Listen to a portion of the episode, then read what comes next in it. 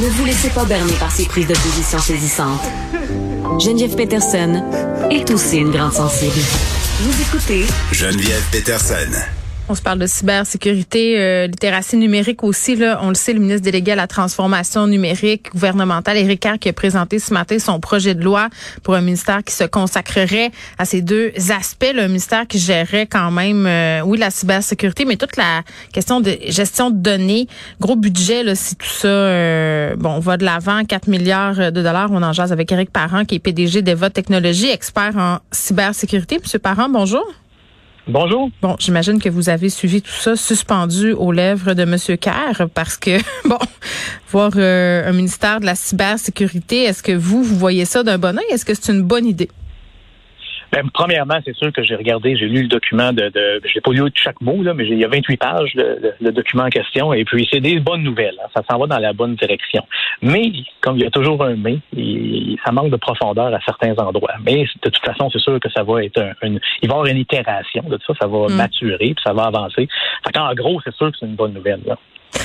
Bon, peut-être que la profondeur était dans les mots que vous avez pas lus. On sait pas. On sait pas. Il faudra. Ben, je vous donner des exemples. Hein? Oui, allez-y. Allez-y, allez présentement, au Québec, là, on s'en va dans la période électorale. Aux quatre ans, toutes les municipalités s'en vont aux élections. Puis, qu'est-ce que les gens réalisent pas, c'est que ça prend pas grand-chose pour te présenter dans un rôle de maire ou de conseiller dans la majorité des municipalités. Hein. Ça mm. prend cinq signatures. Qu'est-ce que tu reçois? Ben, tu vas recevoir la liste de tous les citoyens avec leur date de naissance au complet.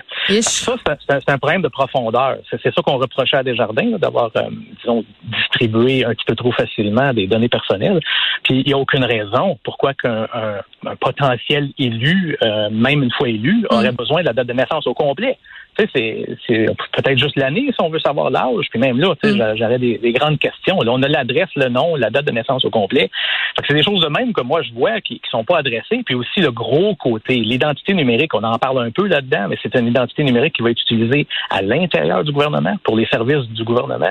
Mais il n'y a rien qui touche les banques, il n'y a rien qui touche les, le côté finance. C'est, oui, parce que vous, vous, voudriez, euh, puis vous n'êtes pas le seul, M. Parent, euh, que cette identité numérique-là ne soit assignée. Là, ça remplacerait un peu, euh, en quelque part, le numéro d'assurance sociale. Euh, c'est une vision réductrice, là, mais c'est juste pour qu'on puisse euh, comprendre un peu, donner l'exemple, puis que ça soit dorénavant notre seule façon de s'identifier. Est-ce que je me trompe? De, prouver, c'est exactement ça. Parce qu'aujourd'hui, tu peux aller chercher un prêt avec ta date de naissance, ton numéro d'assurance sociale, qui est un non-sens parce que ces deux morceaux d'information-là, ils, tombent du ciel. Là. Il a été exposé tellement de fois que ça n'a aucune valeur.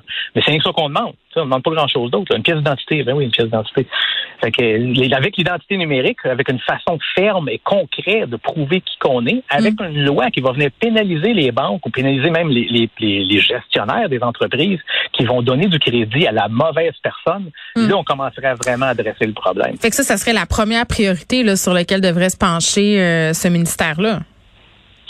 Ben, c'est, comme je dis, c'est un peu la profondeur. Il faut, faut, mm. faut qu'il y ait une première itération de toutes ces choses-là, parce que le document de 28 pages, ça a l'air à toucher une vingtaine ou une trentaine de lois qu'il faut qu'il, modifie pour, euh, pour aller dans, dans, dans, une bonne direction. Il en manque. Là. D'après ce que moi je vois, d'après mon vécu, oui, mais OK. Euh, Monsieur Parent, modifier des lois, tu bon, euh, mettre en place des projets de loi, modifier certaines lois existantes, ça prend du temps. Puis à chaque fois qu'on se parle, on se dit tout le temps, mais un des problèmes qu'on a en cybersécurité, c'est que ça évolue vraiment très très vite. Ces gens-là s'adaptent aussi, là, les gens euh, qui, font des cyberattaques ou qui sont qui volent des données ou peu importe les crimes les crimes numériques il faut se dépêcher, il faut faire vite là parce que c'est en train de devenir un véritable problème là, le, piratage, les cyberattaques, les demandes de rançon, les fuites de données personnelles. Est-ce qu'on est-ce qu'on va être capable d'être assez rapide autrement dit, ce qui est déjà trop tard? Ben, il, est un peu trop tard dans le sens qu'on a du retard, mais il n'est jamais trop tard pour commencer à mettre en place des bonnes choses. Et puis, les deux genres d'attaques qu'on voit aujourd'hui, c'est du mm. vol d'identité pour aller faire un crime financier ou de la prise de contrôle avec les rançons logicielles, où on prend en otage, on prend en otage les systèmes d'une entreprise. Mm. Fait que, euh, avoir un nouveau centre de cyberdéfense, c'est quelque chose qui va toucher vraiment tout ce qui est la cybersécurité. Ça veut sous-entend qu'on va probablement partager de l'information, qu'on va aider les entreprises à mieux, être mieux encadrées. Fait qu'il faut aller dans cette direction-là le plus rapidement possible. Mon, mon affaire de gestion des identités, c'est qu'il faut adresser les problèmes à la racine. C'est la, la, fameuse date, d'anniversaire ou date de naissance. Pourquoi c'est encore important? Il faut, éliminer ça le plus rapidement possible. Fait que ça, c'est une façon de, changer vraiment, d'avoir un grand impact rapidement. Hmm. Pour l'instant, c'est pas encore adressé. Ben oui, puis parlons-en parce que y a une partie là, de l'allocution de M. Kerr qui était évidemment sur euh, les problèmes de sécurité. Euh, quand on est un citoyen ordinaire, qu'on voit des cyberattaques, ça vise des entreprises, ça a l'air un peu lointain. Là, évidemment, on a des exemples plus près de nous, comme Desjardins, où peut-être ça peut avoir un impact dans nos vies à nous. Mais pour monsieur, madame, tout le monde, là, est-ce que ça peut nous toucher, par exemple, toucher nos maisons? Parce que moi, je regarde à quel point ça s'en vient euh, électronique, nos maisons, la gestion euh, des maisons intelligentes, comme on dit là. Euh, et j'ai pas l'impression que c'est si sécuritaire que ça.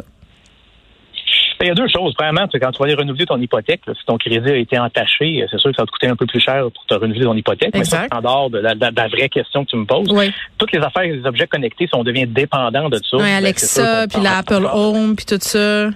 Ben, j'irais me je pense que ça, en théorie, j'ai de la misère à voir comment tu pourrais mourir si, ton Alexa ne fonctionne pas. Mais si on a mis des caméras de sécurité puis sont toutes branchées dans l'info nuagique, ben un jour, ça va arrêter de marcher parce qu'il va y avoir une brèche de sécurité. Puis là, ben, tu n'as plus de caméra pendant X nombre d'heures.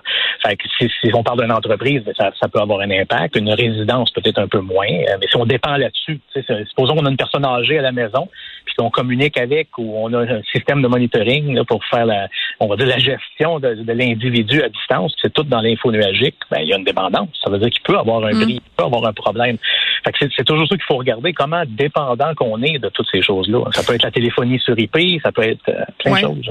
Ben, là, vous me parliez euh, du partage d'informations puis de la profondeur aussi euh, des informations. J'ai l'impression à un moment donné qu'il n'y en a comme pas de solution parce que ce matin, on parlait de la façon là, dont le gouvernement était inefficace pour partager les informations numériques si on facilite cet échange d'informations là, puis parce que ça va aussi augmenter le degré de sécurité. Là, si tout n'est pas stocké partout, c'est comme si les deux concepts euh, allaient pas ensemble. Ben, c'est pour ça que moi, je reviens toujours à la fameuse, la, pièce angulaire là-dedans. C'est que hmm. toute l'information que le gouvernement a sur moi, la seule raison pourquoi ça serait un problème s'il y a une fuite, c'est parce qu'on peut s'en servir pour recréer mon identité, hmm. aller chercher du crédit. Ou c'est ça qui va me faire mal. Je vais m'apercevoir que j'ai un prêt de 50 000 d'une autre banque. Là. sinon, l'information... TransUnion puis Equifax va m'avoir averti? Non? Oui, il va averti, mais oui, mais ça, c'est l'autre affaire. Ça fait partie de, c'est trop tard. problème. Faut, faut éliminer. Ben oui, tu, reçois un message qui dit que tu as mangé une claque sur la gueule. Tu sais, il est trop tard, je l'ai mangé la claque. Fait que c'est, ça le problème avec toute cette mécanique-là. Tout le monde s'enlève les mains. Hein. Les banques sont les premiers à aimer le fait que Equifax existe. Mais il ne devrait pas exister. Ça devrait être pris en charge par le gouvernement, puis ça devrait ça, devrait pas exister avoir donné du crédit à la mauvaise personne.